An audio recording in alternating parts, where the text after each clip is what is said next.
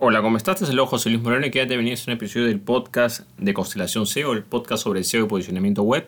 Si es la primera vez que nos visitas, puedes suscribirte para ser notificado sobre futuros episodios del podcast. El tema que vamos a hablar hoy es sobre los principales mitos relacionados al SEO posicionamiento web. Existen diferentes mitos que se han creado y algunos prácticamente en vez de ayudar o diferentes creencias que al final si una persona las adopta puede terminar eh, perjudicando lo que es su posicionamiento web en vez de, beneficiarse. ¿no? Hay cosas que a veces se repiten, eh, no se verifica, eh, quizás en algún momento fueron válidas pero ya no son válidas. Entonces vamos a hablar cuáles son los principales mitos referentes a lo que es el SEO de posicionamiento web. En primer lugar está lo que corresponde al tiempo. En un mundo donde todas las personas quieren todo de inmediato, un claro ejemplo es la popularidad de los mensajes instantáneos, que la gente quiere que le respondan ya o que si la gente, por ejemplo, no utiliza un servicio de mensajería instantánea como WhatsApp, se desespera en un día, o no está conectada en su móvil y no le responden al momento. Entonces, esa necesidad actual de que todo sea inmediato es muy contraria al SEO. Y mucha gente piensa de que lo que es el SEO, posicionamiento web, es algo que se puede hacer en el corto plazo o de forma inmediata, ¿no? Es como que tú, no sé, pues diseñes una imagen o crees un video, o sea, eso ya está y listo. No. El posicionamiento web es un trabajo que toma tiempo, generalmente es un trabajo de mediano o largo plazo, más bien nunca va a ser en el corto plazo. Entonces es importante tomar en cuenta de que por más herramientas que te vendan o servicios que te vendan, siempre es tomar en cuenta que este es un trabajo de mediano y largo plazo. Para nada es un trabajo de corto plazo y lo más probable es que si es el corto plazo, lo más probable es que sea una herramienta que incumpla ciertas normas y que haya algún tipo de sanción. Otra creencia, por ejemplo, es de que si una página es penalizada por incumplir las normas, digamos, en lo que SEO, se puede arreglar o se puede solucionar. La verdad es que cuando una página es penalizada, ya sea de forma parcial o de forma total, es muy difícil que pueda recuperarse. Porque generalmente las sanciones en ese aspecto son de forma permanente.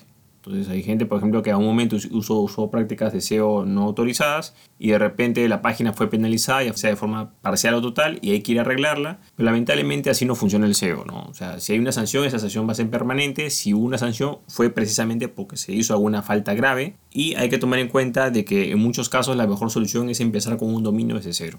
Como digo, hay algunos casos de quizás unas sanciones leves que quizás podrían sobrellevarse, pero no es que esa sanción se va a retirar, ¿ok? Esa sanción se va a mantener ya sea parcial o total. Si es total ya sabes que no hay nada que hacer, simplemente hay que utilizar otro dominio y empezar desde cero, ¿no? Bueno, otro mito también que está muy difundido es de que, por ejemplo, uno puede posicionar un sitio web simplemente colocando enlaces con la palabra clave requerida y listo, ¿no? Entre más enlaces con esa palabra clave o esa frase clave que queremos posicionarnos, ya está. Se repite en varios lugares y listo. Esto era válido hasta el año 2012 más o menos. ¿no? Ya a partir del 2012 Google actualizó sus normas y ya su propio algoritmo detecta cuando alguien quiere hacer este posicionamiento artificial. Entonces, ahora es lo contrario. Si tú tienes bastantes enlaces que apuntan exactamente al mismo sitio con la misma frase clave que se repite, lo más probable es que te penalicen precisamente por esa palabra clave. Entonces, eh, no se trata de que crees la mayor cantidad de enlaces de esa manera, no. Si hay que crear enlaces, sí, pero hay que hacerlo de forma legal y normal, digamos, de forma natural, con diferentes secciones, diferentes palabras. O sea, no puede ser lo mismo porque si repites el mismo URL el mismo enlace, te van a penalizar. Ten en cuenta que la sobreoptimización SEO, ya sea en el texto o en los enlaces, es penalizada en la actualidad. Y hay que tomar en cuenta que esas normas cambian constantemente. O sea, por ejemplo, este ejemplo que estoy dando es una norma que cambió en el 2012. Incluso en el presente hay gente que todavía sigue usando eso. O por ejemplo, hay ciertas normas, o bueno, ciertas acciones que se podían hacer en el 2016 o 2017 y ahora también están eh, desfasadas. Entonces, es importante tomar en cuenta de que esto cambia constantemente y tenemos que estar actualizados sobre qué tipo de técnicas estamos utilizando porque lo más probable es que, es que eso vaya a ir en contra. Otro mito es de que mucha gente piensa que si se posiciona por una palabra o frase clave está listo, ¿no? Bueno, me posiciono por esta palabra o frase clave altamente competitiva y ya hice mi SEO. Y no es así, porque en realidad las páginas que realmente están posicionadas no se posicionan por una sola palabra o frase clave, sino se posicionan por múltiples, por cientos e incluso por miles de frases o palabras claves. ¿Qué es lo que sucede? Claro, tú vas a poder ver la frase o palabra clave que es más común y la vas a poder ver por el buscador quizás. Si la googleas te va a salir el resultado de esa página que estás viendo que está posicionada. Pero en el Analytics, en el Google Analytics, en las estadísticas internas, ahí te puedes dar cuenta de que hay múltiples eh, palabras y frases claves y todos esos cientos o miles de palabras o frases claves precisamente potencian esa frase principal. Pero lo importante acá es que el posicionamiento tiene que ser por diferentes palabras o frases claves. ¿no? Hay varias, no necesariamente todo el mundo escribe de la misma manera. Hay gente que puede buscar lo mismo de escribiendo otras palabras. Ten en cuenta que hay muchas formas de llegar a una misma meta. Por lo tanto, si una persona va a buscar algo en internet, no necesariamente lo va a escribir de la misma forma en que lo escribes tú. Quizás va a haber un grupo significativo, sí, la palabra más conocida, pero van a haber otros grupos más pequeños que van a buscar lo mismo con otras palabras y puedes llegar al mismo resultado incluso con menor esfuerzo. Pues aquí lo importante que sepas es que tienes que posicionarte por múltiples palabras o frases claves y no una sola palabra. Generalmente el principal error es intentar posicionarse por una palabra o frase clave. Y aquí también quiero hacer otro punto especial que es referente a cómo se evalúa esa palabra o frase clave. ¿no? Hay gente que simplemente googlea por fuera y ahí así analiza el SEO de, su página o de página de la competencia. Eso es, es, más o menos como pretender, digamos, evaluar una persona, cuál es su economía viendo cómo se viste. No tiene nada que ver, porque esa persona puede tener buena ropa o puede estar a la moda, pero puede estar quebrado mejor entendernos. O sea, no tiene nada que ver una cosa con la otra. En este caso tendrías que ver su estado financiero, sus cuentas de ahorros, sus movimientos, o su flujo de caja, o su estado financiero, para tú medio saber cómo está financieramente. ¿no? Entonces, en este caso, tú no puedes evaluar esa situación con la ropa que la persona está vestida. No tiene nada que ver. Esa ropa puede ser prestada, regalada, puede haberla comprado a crédito, mejor entender. No tiene nada que ver una cosa con la otra. Entonces, hay gente que evalúa un posicionamiento de un sitio web yendo a Google por fuera y buscando. ¿no? La forma correcta de tú saber el posicionamiento, por ejemplo, de tu propio sitio web es viendo las estadísticas de tu cuenta de Google Analytics, que es la herramienta oficial, y tú ver cuánto tráfico orgánico tienes. Tráfico orgánico es tráfico buscadores, y ahí te va a salir las palabras claves y todo lo demás. ¿no?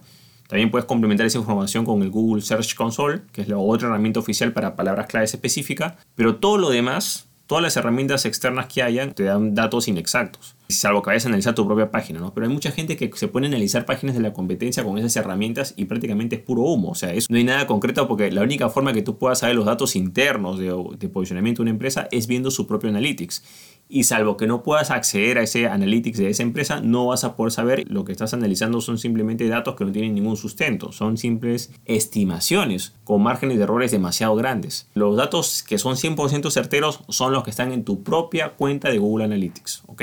O en tu propia cuenta de Google Search Console. Otro mito es el planificador de palabras claves. Esta es una herramienta de Google Ads, antes llamada Google AdWords, que lamentablemente ha hecho bastante daño en lo que es el posicionamiento orgánico, en lo que es SEO, esta herramienta en realidad está diseñada para lo que es los anuncios de Google, o Google Ads, o Google AdWords, anteriormente llamado. No está hecho para lo que es el posicionamiento orgánico. Entonces hay gente que se confunde y utiliza esta herramienta para sacar estimaciones e incluso otras herramientas, digamos, externas de SEO, entre comillas, simplemente lo que hacen es colgarse esa planificador de palabras claves y comienzan a hacer estimaciones. ¿Qué pasa con el planificador de palabras claves? En primer lugar, no es para SEO orgánico, es para, digamos, posicionamiento pagado, para anuncios. Segundo, muestra estimaciones de posibles palabras claves de acuerdo a la puja de los anuncios. Son estimaciones. Y si incluso ese planificador lo quisieras usar para Google Ads, realmente cuando hagas una, tú hagas una campaña pagada en Google Ads con determinadas palabras claves, vas a poder saber realmente cuál es ese volumen de búsqueda exacto. Si tú vas al planificador y ves lo que te arroja, esos datos de búsqueda son aproximados, son estimaciones. También puedes usarlo para búsqueda orgánica, ¿no? Pero está diseñado en realidad esa herramienta para lo que es la parte de búsqueda pagada. Entonces, eso puede hacer de que nuestra interpretación, nuestros datos y todo lo que hagamos esté totalmente errado porque está totalmente desfasado. No está hecho para ese objetivo. Lo correcto es que tú veas las estadísticas de tu Google Analytics o de tu Google Search Console, que son las herramientas oficiales. Esa es la información real de tu sitio web. Esa es la realidad. Lo otro es una especulación, que es de la misma marca, que es del mismo Google. Sí, es el mismo Google, pero es con otro fin. No es para ese fin, ¿ok? La herramienta correcta de palabras claves, digamos el equivalente legal sería Google Search Console. Google Search Console es una herramienta para palabras claves de búsqueda. Ese es su objetivo y ese es el fin y no tiene nada que ver con la herramienta, con el planificador de palabras clave de Google AdWords. Pero ¿qué es lo que pasa? Que como Google AdWords o Google Ads, esa herramienta planificador de palabras claves es pública y se puede ver libremente, entonces todo el mundo utiliza eso como referencia. Y ahí es donde viene la distorsión de los datos y de la interpretación. Otro mito muy difundido es que, y yo creo que ese es el más peligroso que hay, es que con la optimización on-page es suficiente para posicionar un sitio web. ¿Qué es la optimización on-page? Es simplemente la optimización del sitio que está. O sea, digamos, no sé, pues tiempo de carga, que esté bien optimizado, el título, descripción, que bueno, o sea, todo lo que sea de la página como tal, la estructura como tal. No estamos aquí hablando de crear nuevo contenido, generar enlaces, no, simplemente toda la parte interna. O sea, te olvidas del mundo y solamente la parte, digamos, y ni siquiera creas contenido, simplemente la parte cómo está estructurado tu sitio web.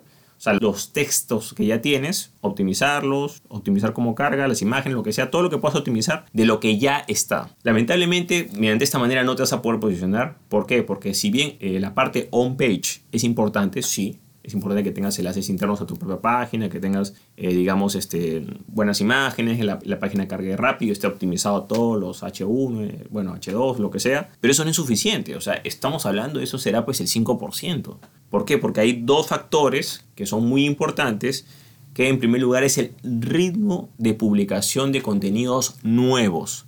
Si tú no publicas de forma periódica contenido nuevo, eso es eh, un factor muy determinante a lo que es el posicionamiento. O sea, el ritmo de publicación de un sitio web o el ritmo de actualización de nuevos contenidos es un factor que prácticamente marca el sitio.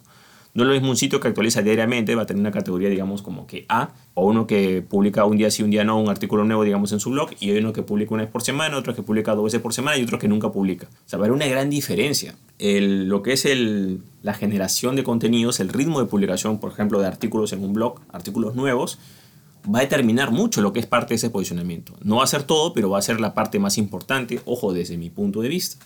Y otro factor es la construcción de enlaces externos, no internos, externos. Entonces, si te das cuenta, en esta ecuación hay otros factores que influyen mucho más que la parte on-page. La parte on-page es importante, sí, pero no, no, no puede ser total. O sea, quizás eh, para algunos puede ser el 5%, para otros puede ser el 20% de toda la parte de SEO, para unos son 25%, para unos son 30%, pero hasta ahí llega nomás. O sea, date cuenta que toda la diferencia, estamos hablando de un 70% de diferencia del trabajo, se da por muchos otros factores hay más de 200 ítems o normas o parámetros por los cuales un sitio web se posiciona. Pero la parte de ritmo de publicación y la generación de enlaces externos, por supuesto legal y cumpliendo las normas, es la mayoría, digamos, ¿no? Es una gran parte de, la evaluación. Entonces, si tú ignoras la parte de, de, creación de nuevos contenidos, va a ser muy difícil que te posiciones. Está bien que se optimice la página y todo, pero hay que generar nuevos contenidos, hay que generar enlaces externos, hay que tener actividad en redes sociales. Entonces la gente dice, bueno, yo tengo, ahí tengo 10 artículos antiguos de hace tiempo, quiero que, o tengo mis descripciones de mis textos, de mi tienda en línea, de nosotros, quiero que esos textos que ya existen, los optimicen para SEO. Y piensan que así se van a posicionar. No, o sea, eso es algo que ya, ya es antiguo ya. O sea, ahí no hay ritmo de publicación, ahí no hay enlaces externos, no hay nada de eso. Es más, en algunos casos, si tú tienes un texto que ya tiene bastante tiempo posicionado, a veces tú modificarlo puedes perjudicar ese, ese posicionamiento. Entonces aquí vemos una falta de comprensión de lo que realmente lo que hay que hacer y lo que no hay que hacer en SEO. Entonces todo lo que ya sea texto que ya se creó, que ya esté ya un tiempo ahí, tú lo puedes optimizar, sí, pero eso no va a influir mucho en tu posicionamiento. Lo que va a influir bastante es el ritmo de publicación de nuevos contenidos. Generalmente artículos en un blog, que es lo que ayuda bastante lo que es el SEO. Generalmente muchos de los blogs que se crean en realidad se crean más para, para trabajar el SEO y por supuesto también para agregar valor y para conectarse con el público que le gusta leer, ¿no? pero también hay que crear enlaces externos. hay mucho trabajo que hay que hacer, además de la parte on-page, que sí es importante, pero no es determinante. Vamos con otro punto, o bueno, otro mito es que el SEO es gratis, ¿no? El SEO posicionamiento web es gratis, como los anuncios de Google Ads o Google AdWords o lo que sea, son pagados, entonces el SEO es gratis. Y la verdad es que no es gratis.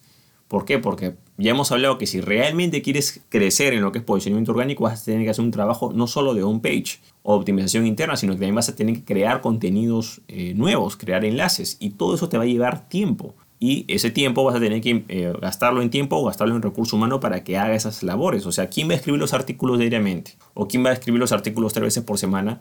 Ojo, de forma continua, porque no se trata que tú, bueno, yo escribo, no sé, pues 10 artículos este mes y el otro mes no escribo nada. No, tiene que ser constante a lo largo del tiempo. Estamos hablando de meses o años, incluso si quieres realmente crecer. Entonces, para hacer esa labor de forma constante y periódica, sin faltar, vas a tener que invertir en recurso humano o vas a tener que tú invertir tu propio tiempo. Entonces, eso no es gratis, sino que tiene un costo. Quizás no un costo directo, sino un costo indirecto. Entonces, es importante que entendamos ese punto para que no nos decepcionemos al momento de trabajar en lo que es la parte de SEO.